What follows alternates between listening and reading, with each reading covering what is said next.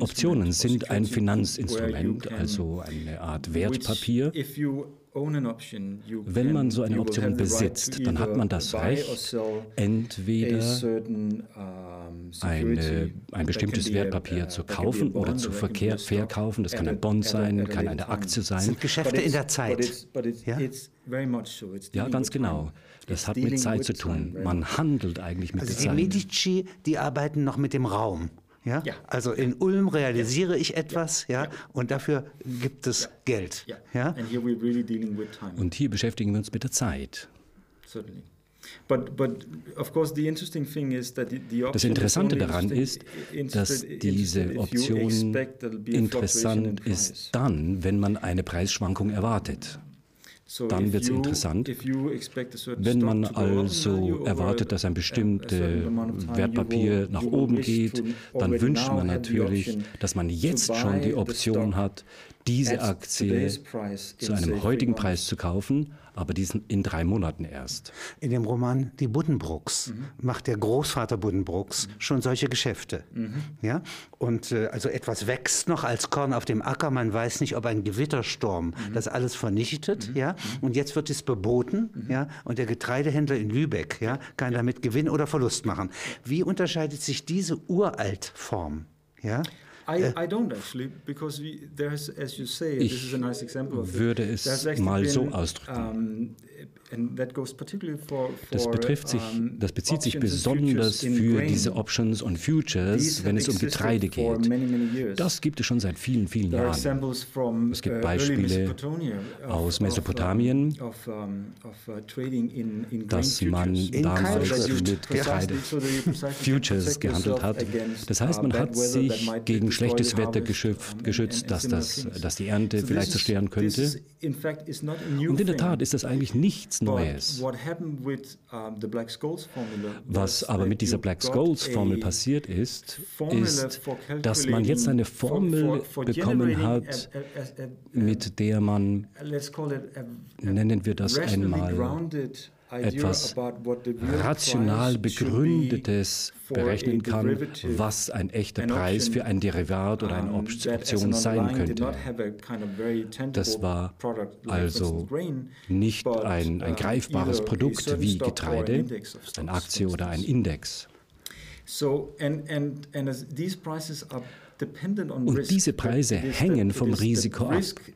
Das bedeutet, das Risiko ist mit dem zugrunde gelegten Produkt verbunden. Und das bestimmt dann den Preis des äh, Derivats. Und wenn man das Risiko nicht berechnen kann, dann muss man sich auf sein Gefühl verlassen. Und viele Menschen haben natürlich mit dem Gefühl sich äh, herumgeschlagen, haben sich darauf verlassen. Sobald man jetzt aber so eine Formel hat, dann kann man sich überlegen, dass es vielleicht eine eher rational begründete Form gibt, den korrekten Preis zu berechnen. Und sobald das einmal möglich war, dann ist einfach das Marktvolumen explodiert. Das ist in den 70ern und in den 80ern zunächst einmal in den USA uh, geschehen und dann gibt es das immer in vielen weiteren Regionen der Erde. Und das ist sozusagen, sagen Sie einmal, nicht eine Kamera, sondern eine Maschine. Ja, es ist eine äh, äh, Maschine zur Erzeugung einer sekundären Wirklichkeit, könnte man das so sagen?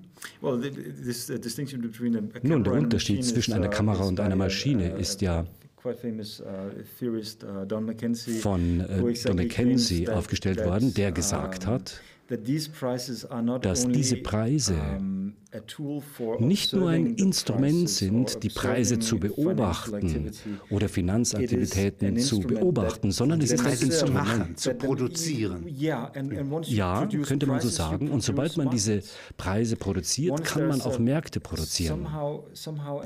Das bedeutet, es besteht so eine Übereinkunft zwischen den Preisen. Also man hat ja Käufer und Verkäufer und dann hat man den Markt. Und dieses Wissen hat von sich aus einen Markt geschaffen. Das ist eine Maschine, mit der man Märkte schaffen könnte. Und zwar Wirklichkeiten schafft. Das heißt, das ist eine erste, zweite, dritte Wirklichkeit, so wie es eine erste, zweite, dritte Natur gibt. Ist das richtig? Wir sind äh, sehr weit davon entfernt, dass wir Materialien austauschen können oder Dinge austauschen können, von denen wir glauben, dass sie ein Zeichen von Wert sind. Wir sprechen über diese Werte und vielleicht gibt es aber andere Zeichen für Werte, auf die wir unsere äh, Kommunikation uh, basieren können. Es gibt jetzt viele Derivate, die auf Derivaten basieren. Das bedeutet, man kann nicht das Risiko, das mit dem Handel des Risikos oder mit dem Handel des Risikos ersetzen. Also das ist so das Volumen des Finanzmarktes, der unendlich weitergeführt wird. Natürlich könnte man das vielleicht auch im Zusammenhang mit dieser Finanzkrise das bedeutet, es gibt so einen Unglauben in die Fähigkeit oder die Möglichkeiten. Sie sprachen von einer Maschine und Sie sprechen an einer anderen Stelle Ihres Buches von Werkzeugen. Mhm. Ja? Also man kann nicht sagen, dass der Hammer äh, generell etwas Besseres ist als eine Zange. Die Finanzinstrumente, über die wir sprechen, werden eingesetzt, um die Welt zu vereinfachen, um sie einzugrenzen sozusagen oder zu framen, wie ich das im Buch nenne, um die Komplexität ein bisschen herauszunehmen. Das bedeutet, dass man die Komplexität von Informationen in einen einzigen Preis hineinpacken kann. Hier sprechen wir darüber, dass wir das nicht vorhersehbare der Zukunft irgendwie zusammenpacken in ein kalkulierbares Risiko. Also alle Erfahrungen der Vergangenheit, die Möglichkeiten, das Konjunktiv, mhm. ja, mhm. und die Zukunft, mhm. ja, die werden in einen Preis verpackt, mhm. ja? ja? Ja, wie, in ein, die, wie ein Bernstein, die Fliege. Ja. ja. ganz genau. Und Sie sagen, hier kommt ein Ungeheuer namens Zukunft ja, und mhm. eignet sich Gegenwart an. Ja, das kann passieren, wie bei einem Drachen. Ja, nicht? Ja, that's, that's correct. That's correct. But it's also very dangerous. Aber es ist auch sehr gefährlich natürlich. Because once you calculate uh, wrong, uh, denn wenn man sich verrechnet, wenn die Märkte sich anders verhalten, als diese Modelle vorhergesagt haben, da gibt es natürlich Unsicherheit über die Validität oder die Nützlichkeit dieser Modelle. Und dann kann es zu einem plötzlichen Crash kommen und genau das ist passiert. Das ist also ein Markt der Zirkulation. Sobald uh, ein Glied in dieser Kette bricht, dann ist eigentlich die gesamte Kette zerstört. Jeder hat ja Geld von jemand anderem besessen und in dem Augenblick, wann einer nicht zurückzahlen kann, dann wird niemand in der Lage sein, zurückzahlen kann. Niemand kann das dann mehr. Und das ist genau geschehen. Der siebte Himmel. Ja, des Kapitals. Ja, ja. Im ersten, auf dem Boden, ja. ja könnte nichts passieren. Nö, nö. nicht, nicht viel. Nö, ja, man kann Schaden nehmen, aber man kann nicht untergehen. Ja, aber ganz oben. Ja. But then, of course, if something happens aber dann ist es so, wenn jetzt in diesem siebten Himmel etwas passiert, dann werden sich die Auswirkungen sehr schnell nach unten also weiterleiten uh, und werden sicherlich. Dann merkt man, dass die Engel aus Eisen bestehen, ja, nicht? Also wie Bomben. Sie haben hier beschrieben, dass der Beck ja, äh, mit seinen berühmten Weltrisikogesellschaft mhm. äh, mhm. und seiner Risikotheorie mhm. eigentlich ansetzt bei Tschernobyl. Mhm. 86 mhm. ja, fängt er an zu sagen, es gibt Risiken und es gibt Ungewissheiten in der Welt. Ja, und die kann man nicht, äh, äh, da verliert man den Boden unter den Füßen. Das ist doch der Grundgedanke ja. eigentlich seines Ansatzes. Ja, well, if, uh, Generally speaking, ja, und äh, ganz generell ist es so, dass die Finanztechniken sind eine Art von Technik oder Technologie, die die meiste Zeit sehr gut funktionieren. Aber wenn sie nicht funktionieren, dann sind die Konsequenzen einfach schwerwiegend. Und es ist sehr selten, dass sie uh, nicht richtig funktionieren. Uh, Und es ist vielleicht uh, nur so eine Art Freak-Unfall, dass es diesmal so wirklich absolut daneben gegangen ist. Aber wenn es zu solchen Dingen kommt, dann sind natürlich die Auswirkungen wirklich ganz schrecklich, wie bei Tschernobyl. Und die Diese Situation hat uns auch ein Spiegel vorgehalten, wie denn die Gesellschaft heute ist, dass man nämlich möglichst probabilistische Berechnungen durchführen wollte. Sie haben behauptet, dass Sie wirklich die Zukunft voraussagen können. Das müssen Sie nochmal beschreiben, probabilistisch. Das heißt ähm, Wahrscheinlichkeitsrechnung. Die kommt ja historisch im 17. Jahrhundert auf. Also ein selbstbewusstes Bürgertum entwickelt sich. Wir haben Galilei, ja, wir haben äh, Monteverdi, der die Oper erfindet. Ja, und wir haben eigentlich einen selbstbewussten Homo novus. Ja, und der fängt an, jetzt kommt Bernoulli, ja, und der entwickelt die Wahrscheinlichkeitstheorie. Das ist eigentlich ganz kühn. Er geht mit etwas um, was man genau nicht wissen kann. Ja, das ist die, das Neue. Worum es hier geht, ist, oder das große Versprechen dieser Wahrscheinlichkeit ist das, was Sie den Zufall nennen. Und in der Tat ist das einfach nicht mehr nur zufällig, sondern es gibt tiefere Gesetze uh, hinter dieser Zufälligkeit. Also das eine halte ich mal fest, Sie würden eher Tschernobyl und die Finanzkrise miteinander korrelieren, ja, mhm. als dass Sie sagen, 1929 wiederholt sich. Das ist teilweise, aber es ist nicht, ist auch ein Schein. Ich denke, das ist das, was neu ist, ist in meiner Argumentation. Bei der aktuellen Krise ist es so, dass es etwas mehr ist. Ein Teil von alten Krisen, das heißt die, der Einsatz der Technologie, die gesagt hat, dass man Risiken reduzieren und kontrollieren könnte. Vielleicht ist es so, dass diese, diese Derivate vielleicht nicht mehr als Versicherungspolicen sind. Man hat eine Position am Markt, man kann die Derivate einsetzen, um sich gegen irgendwelche Schäden oder Verluste zu schützen. Also Aber natürlich können die auch eingesetzt werden. Was Sie sagen, ist politisch und philosophisch, ja, und nicht nur soziologisch. Sehr interessant. Nämlich, Sie sagen doch in Ihrer Kritik drei Dinge, mhm. ja. Und Kritik bedeutet bei Ihnen nicht, Sie wollen was abschaffen, sondern Sie wollen beobachten, besser beobachten.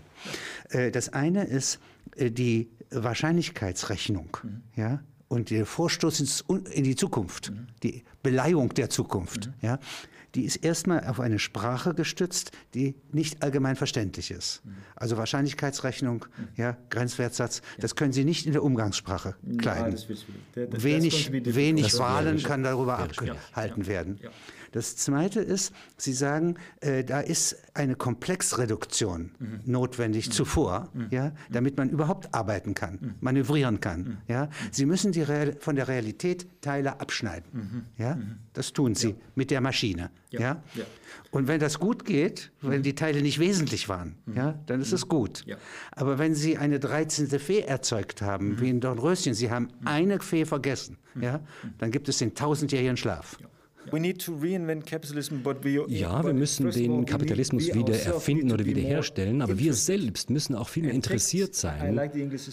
Und to take an interest, das ist der englische Ausdruck, den ich hier gerne benutze, also ein Interesse daran haben an den Dingen, die man macht. Und als Bürger müssen wir einfach ein Interesse daran haben an der Nukleartechnologie. Kann man sagen, Eigentum bilden am Kapitalismus?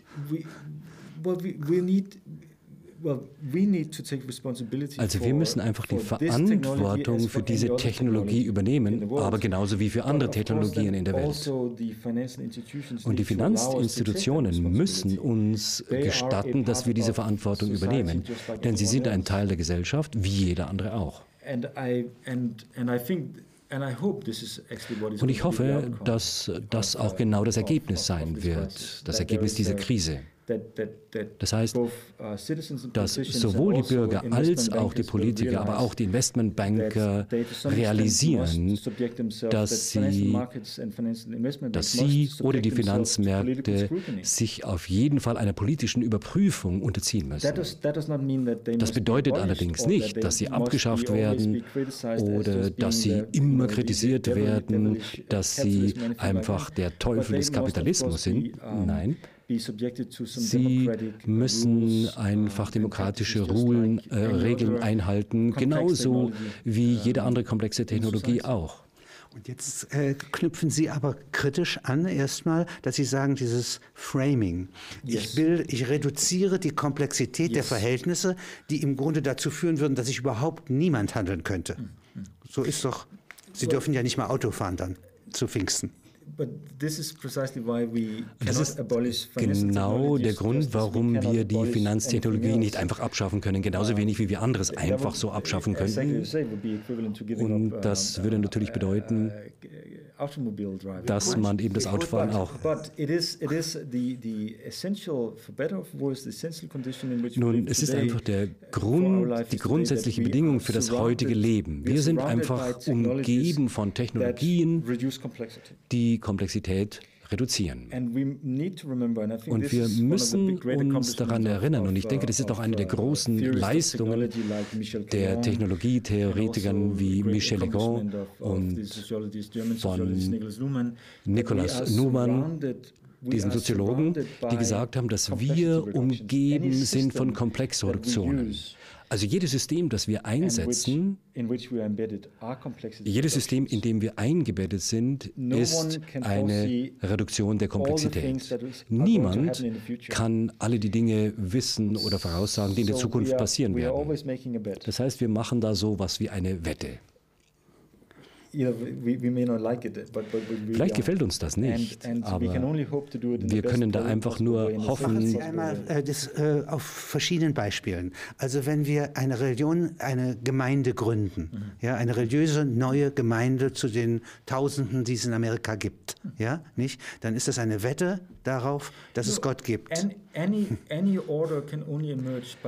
Nun, eine Ordnung kann irgendwie nur äh, entstehen, wenn wir bestimmte Dinge ausschließen. Wir können nicht alle Dinge gleichzeitig machen. Indem wir unsere Zeit ordnen, indem wir uns eine irgendeine Ordnung schaffen, die unsere Bewegungen innerhalb der Zeit und innerhalb des Raums reduzieren, dann haben wir schon eine Ordnung geschaffen. Also und wenn wir das machen, haben wir auch Möglichkeiten reduziert und wir haben bestimmte Möglichkeiten ausgeschlossen, die vielleicht nicht äh, wesentlich waren oder wertvoll waren. Und wenn wir das tun, sagen Sie, ja, müssen wir als gute Philosophen und gute Politiker und gute Haushälter, mhm. ja, gute Ökonomen, mhm. ja, an der Nahtstelle, wo wir was ausgeschlossen haben, an der Tür, ja, müssen wir wachen. Ja, ja würde ich schon sagen, würde ich schon so sagen. Da kommt der Wolf und legt seine Pfote den Zicklein vor. Ja? Das Problem mit der Frage ist vielleicht, dass die meisten Technologien, mit denen wir versuchen, die Zukunft zu kontrollieren oder zu manipulieren, wirklich zum System in der Welt gehören und nicht zur Lebenswelt. Ich glaube, was die Lebenswelt angeht, so sind wir hier einfach mit Unsicherheiten konfrontiert. Es gibt eine ganze bestimmte Menge von, von Unsicherheiten. Da gibt es Wahlmöglichkeiten im Leben. Ich verliebe mich, ja, aber vielleicht in die falsche Person. Ja, ganz genau. Das heißt, wem können wir genug trauen, dass wir uns in diese Person verlieben können? Who will feed me, who will need me when I'm 64? Exactly, exactly, exactly. But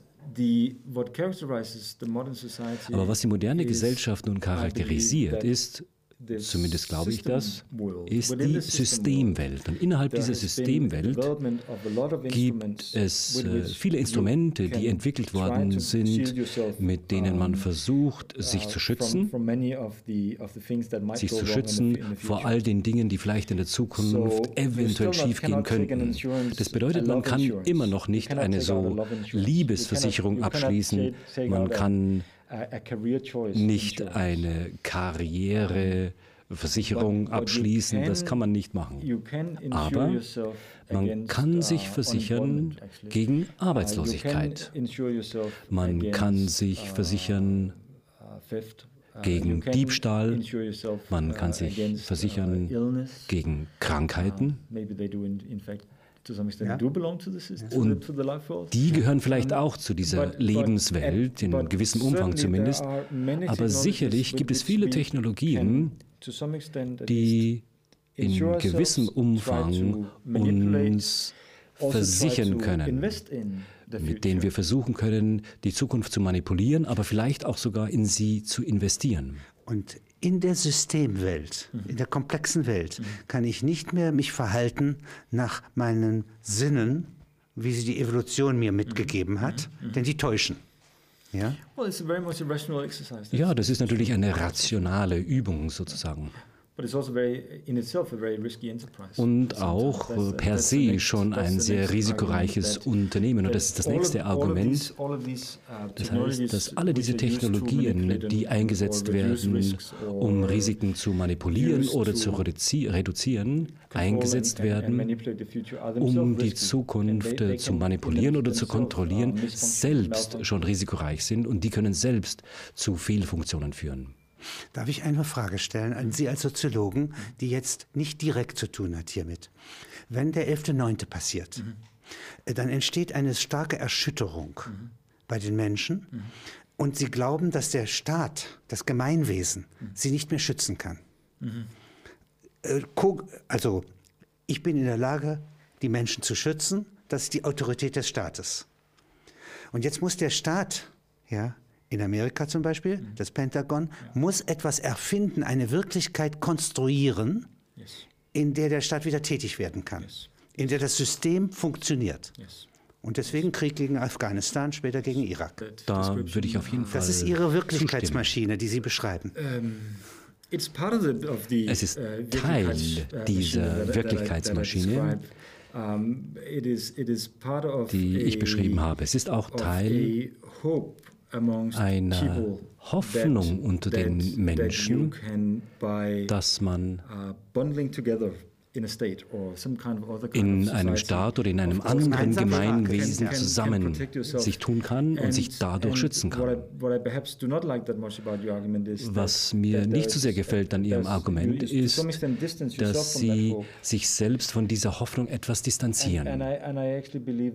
Und ich glaube nämlich, dass man sich sehr wohl in gewissem Umfang die Welt etwas kontrollierbarer machen kann oder die Kontrollmechanismen auf die bestmögliche Weise auswählen kann.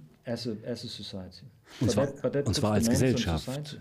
Aber das hängt natürlich von der Gesellschaft selbst ab. Also und es gibt sicherlich Risiken, wo der Staat nicht etwas tun kann, nicht damit fertig wird. Was die Finanzkrise beispielsweise angeht, dann ist das eine weitere Sache, wo uh, wir klar sehen können, dass einzelne Nationalstaaten nicht in der Lage sind, mit diesen Herausforderungen allein fertig zu werden. Niemand, auch nicht die USA, können es schaffen, dass diese Krise einfach verschwindet, indem man sehr viel Geld in die Finanzmärkte oder sonst irgendwohin pumpt. Und das verstehe ich. Ähm, es gibt aber andererseits als Beobachtung mhm. die Tendenz, wenn ich vor einem Problem stehe mhm. und habe keine Werkzeuge, mhm. sondern stehe quasi vor einem Vakuum, dann gibt es ein Horror Vakui. Ja? Und ich gehe dahin, wo es Instrumente gibt, selbst wenn die nicht passen. Yeah, sure. Ja, sicher. Sicher, ganz richtig.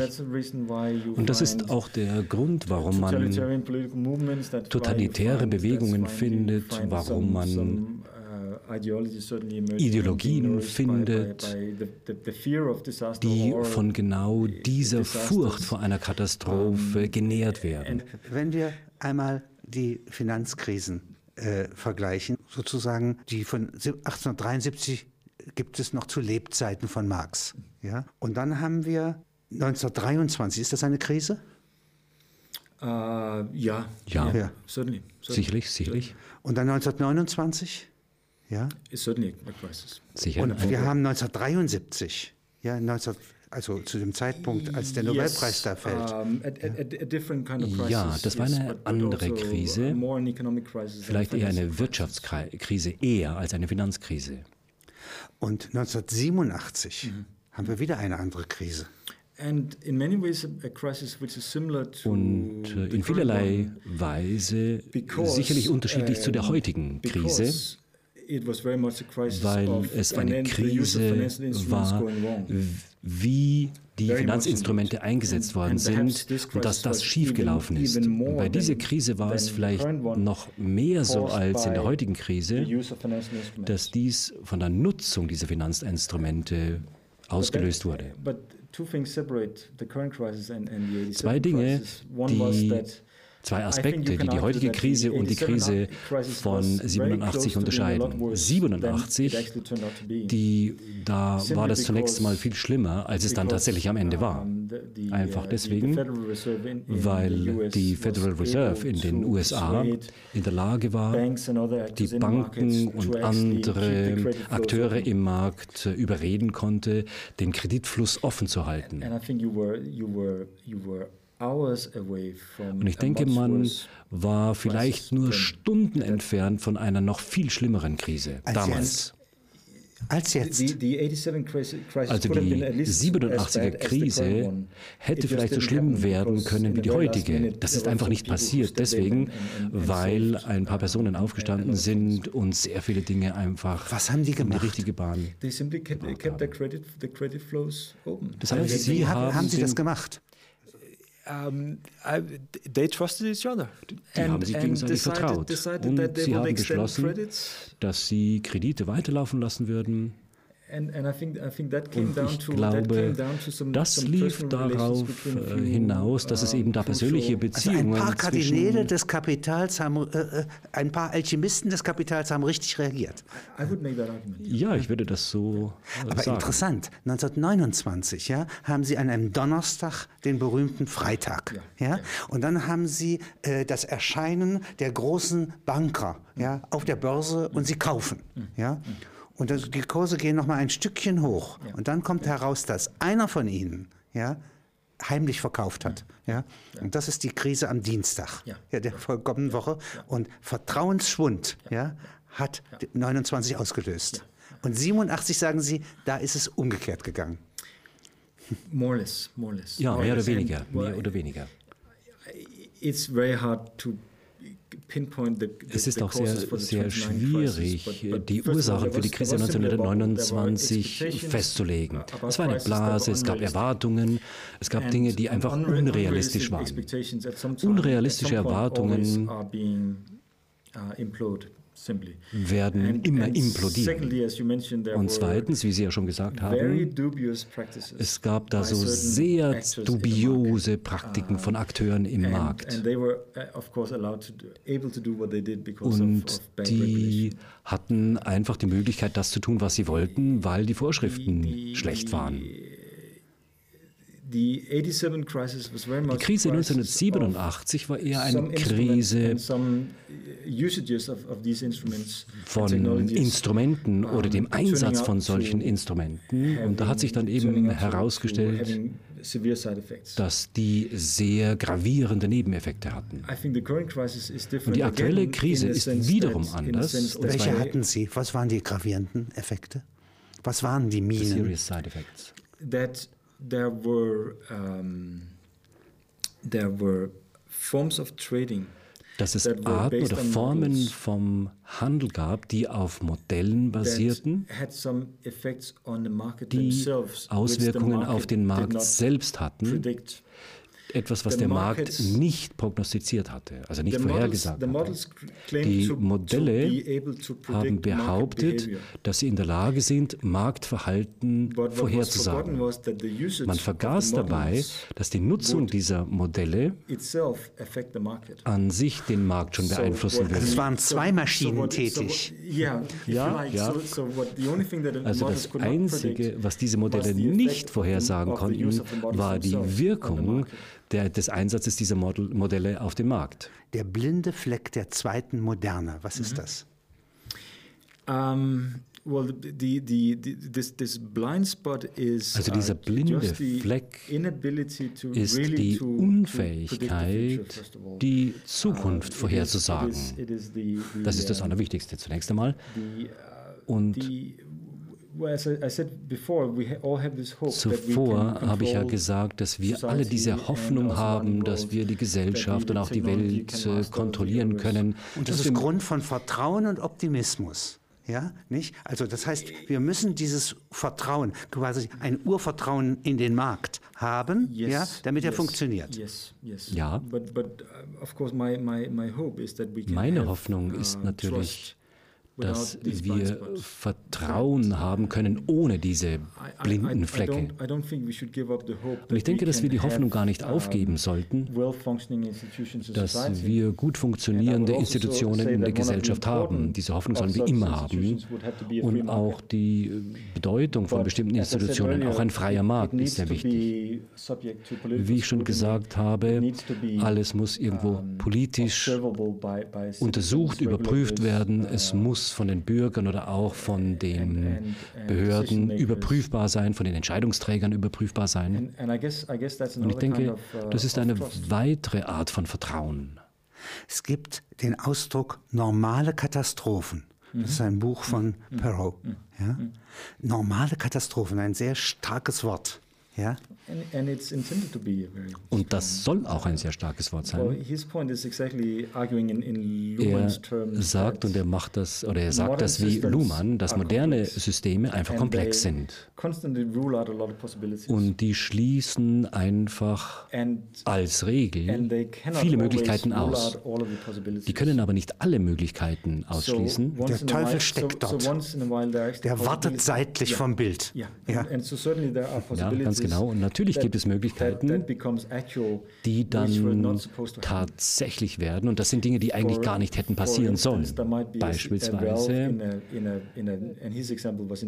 und ich glaube, sein Beispiel war ein Kernkraftwerk, dass es da ein Sicherheitsventil gibt, wenn dies defekt sein sollte, sollte das eine Auswirkung auf ein anderes System haben. Und das ist natürlich schon eine komplexe, komplexe Reduktion.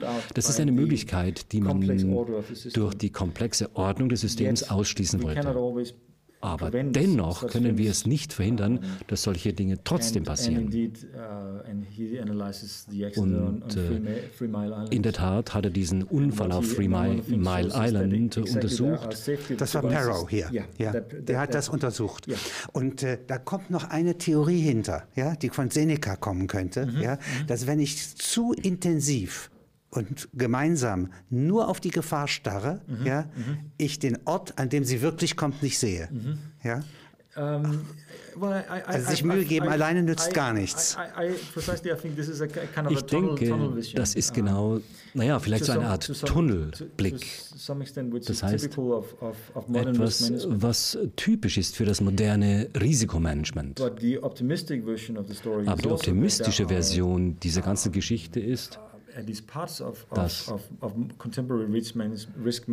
Teile dieses zeitgenössischen Risikomanagements versucht, diesen Tunnelblick zu vermeiden. Uh,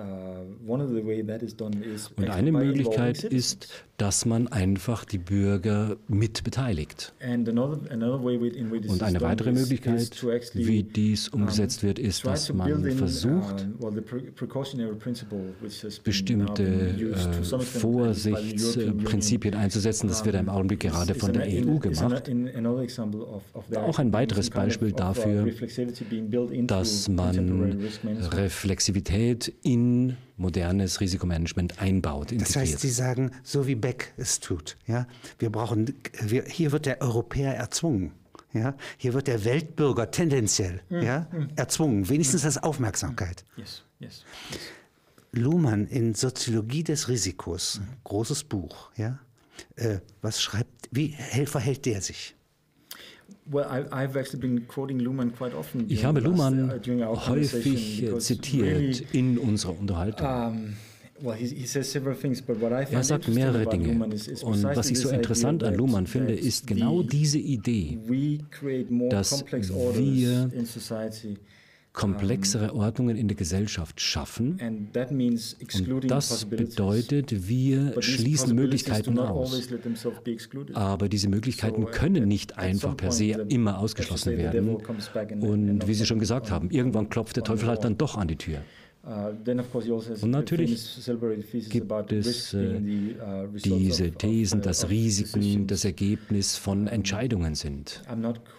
Ich bin da nicht ganz sicher, ob sich das auch auf die Finanzkrise. Nein, aber lange nächtliche Gespräche mit dem Teufel, ja, helfen sehr, ja, ihn kennenzulernen, ja, und gute Theologie, ja, Thomas von Aquin, ja, nicht, und Luhmann, ja, würde eine Verwandtschaft haben. Aber sicherlich, ganz bestimmt. Es gibt hier Helga Nowotny, mhm. das Buch Eigenzeit, mhm. das Sie auch oft zitieren. Mhm. Ja? Was, was ist deren Ansatz? Eigenzeit ist ein sehr starkes Wort. Ja? Wir haben ja ein Eigentum an Gegenständen, mhm. ein Eigentum an unserem Lebenslauf, mhm. ja? Mhm. unseren Gedanken, Gefühlen und so weiter. Aber Eigenzeit haben wir auch. Also was ich von Novotny herausgezogen habe, ist diese uh, Vorstellung von Präsenz oder von Gegenwart. Das heißt, die Idee und die Fähigkeit, für oder im Sinne der Zukunft zu agieren. Und wenn man das macht, dann wird diese Zukunft gegenwärtig. Das heißt, wenn man in der Gegenwart für die Zukunft agiert und da, dadurch dehnt man dann die Gegenwart in die Zukunft aus. Und was Novotny sehr überzeugend in vielen verschiedenen Büchern also gezeigt hat, da denke ich jetzt beispielsweise an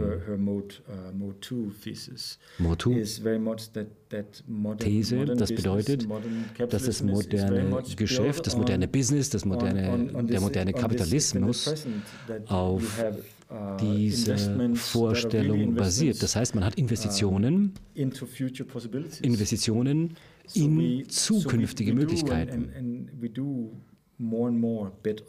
Und ich denke, wir gehen mehr und mehr Wetten auf unsere Zukunft ein. Wir verwetten unsere Zukunft oder wir wetten auf unsere Zukunft? Also Sie haben Glück, dass Sie als Deutscher genau sprachlich diesen Unterschied machen können. Auf Englisch geht das nicht so. Also Aber ich glaube, dass man hier vielleicht tatsächlich das Wort Verwetten benutzen sollte. Das heißt, äh, eine Enteignung der Gegenwart mhm. ja, mhm. durch die Zukunft. Ja? Oder eine Enteignung unserer Zukunft ja, oder die unserer Kinder, wenn wir nicht aufpassen. Was macht ein Soziologe wie Sie anders als ein Ökonom? Ein Unterschied ist, dass als Soziologe, der das Finanzwesen studiert, ich nicht nur an Theorien interessiert bin, die behaupten, dass sie den Markt kennen, sondern ich will einen Schritt zurückgehen.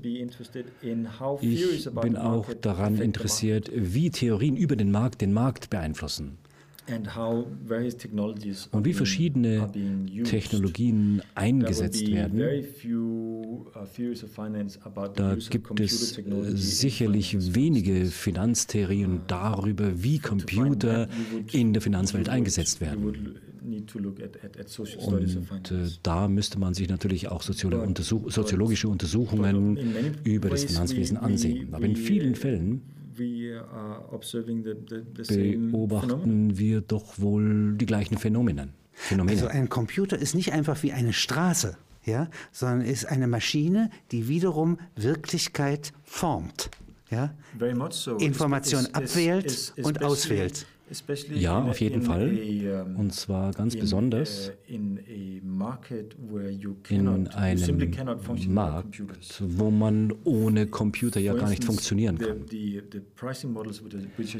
Die Preisgestaltungsmodelle oder Preismodelle, die heute eingesetzt werden, benötigen so viele Berechnungen, so viele Kalkulationen, so viele Iterationen und dafür benötigt man einen Computer. Der Computer muss das eben berechnen. Diese Clearinghäuser, die, wo die Resultate des Handels berechnet werden, nun, die uh, können das nur mit wirklich großer Computerpower machen und Sie haben trotzdem noch Probleme, das wirklich schnell genug zu berechnen. Und in den meisten Märkten ist es so, dass das von selbst geschieht. Das heißt, man arbeitet mit Computern, alles ist computerisiert. Man hat nicht mehr diese altmodische Börse, wo also die Menschen hingehen, äh, zusammen sitzen da auf, der, auf dem Handelsplatz und schreien, was sie verkaufen wollen, sondern man macht das jetzt vor einem Bildschirm, man kommuniziert über das elektronische Netz. Und dieses Netz, ja, mit seinen Gewohnheiten, mit seinen Konventionen, die sich inzwischen schon evolutiv gebildet haben, mhm. ja, hat eine eigene Kraft. Also da kann nicht ein Unternehmer sich jetzt hinstellen, ein Tycoon, und sagen, ich denke. Ja. Ja. Sondern er kann nur entweder die Formulierungen gebrauchen, die es gibt, ja, oder er kann sich nicht ausdrücken. Ich denke, Sie haben jetzt alle diese bekannten Intellektuellen unserer Geschichte zitiert. Und äh, ich möchte jetzt mal dagegen setzen Jurassic Park mit Steven Spielberg. Also einer der Helden, einer der Helden in diesem Film sagt mit Horror, Gott, hilf uns, wir sind jetzt in den Händen der Ingenieure. Und äh, ich denke, ein Großteil unserer Realität heutzutage verlässt sich einfach auf Technologie. Das müssen Sie mir als Soziologe noch einmal erläutern. Wir haben das 20. Jahrhundert in der ersten Hälfte als das Jahrhundert der Ingenieure. Ja? Dem Ingenieur ist nichts zu schwer. Ja? Ein Opti technischer Optimismus. Yes. Yes. Ja? Yes. In der zweiten Hälfte haben wir eine äh, Gesellschaft der Versicherungsgesellschaften, mhm. Ja, der Vorsicht. Mhm. mhm. Ja.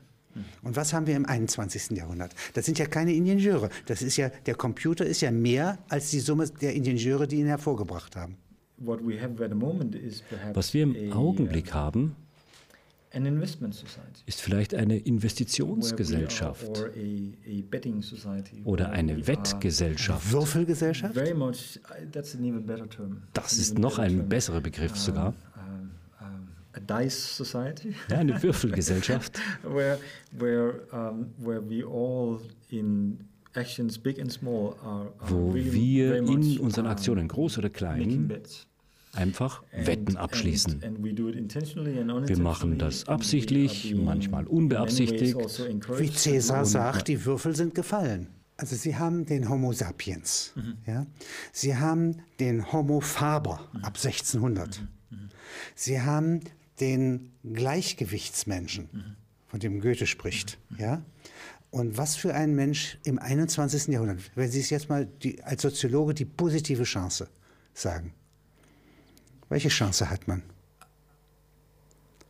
I, I, I hope also ich hoffe, dass es eine Gesellschaft sein wird oder ein Typ Mensch sein wird, der oder die, uh, die das eigene individuelle Potenzial versucht zu finden und gleichzeitig aber auch die Interdependenzen, Interdependenzen mit anderen realisiert. Und diese Wechselseitigkeit äh, ist nicht nur innerhalb eines Nationalstaates, sondern auch über die Grenzen des Nationalstaates hinaus. Uh, Und vielleicht wird uns mal klar, dass unser Leben auch in den Händen derer liegt, die verkaufen oder die Hypotheken in den Vereinigten Staaten verkaufen, dass wir in den Händen derer sind, die die die die Kernkraftwerke betreiben oder die Flugzeuge fliegen oder was immer sie. Mit welchem Mensch äh, der welchen Beruf hat, würden Sie sagen, äh, könnten Sie diese Haltung, diese moderne Haltung eines Menschen, diese moderne Chance eines Menschen vergleichen? Also ich möchte sagen, es ist vielleicht ein Pilot. Uh, also ein uh, Pilot, dem bewusst ist, dass er natürlich Informationen, gute Informationen vom Control-Turm braucht, dass er abhängt vom uh, Mechaniker, der einen guten Job gemacht hat, der sichergestellt hat, dass das Flugzeug sicher ist. Also Und das hängt natürlich auch von dem sein, ja. geschützt vor Terror. Was ich meine ist, dass der Erfolg des Piloten nicht also nur von ihm oder ihr selbst abhängt. Also Und das ist interessant, das Gleichnis, weil es nämlich beides notwendig ist. Er muss sich auf sich verlassen, mhm. er muss sehr viel Subjekt sein, mhm. ja, nicht? Mhm. Und er ist in, äh, also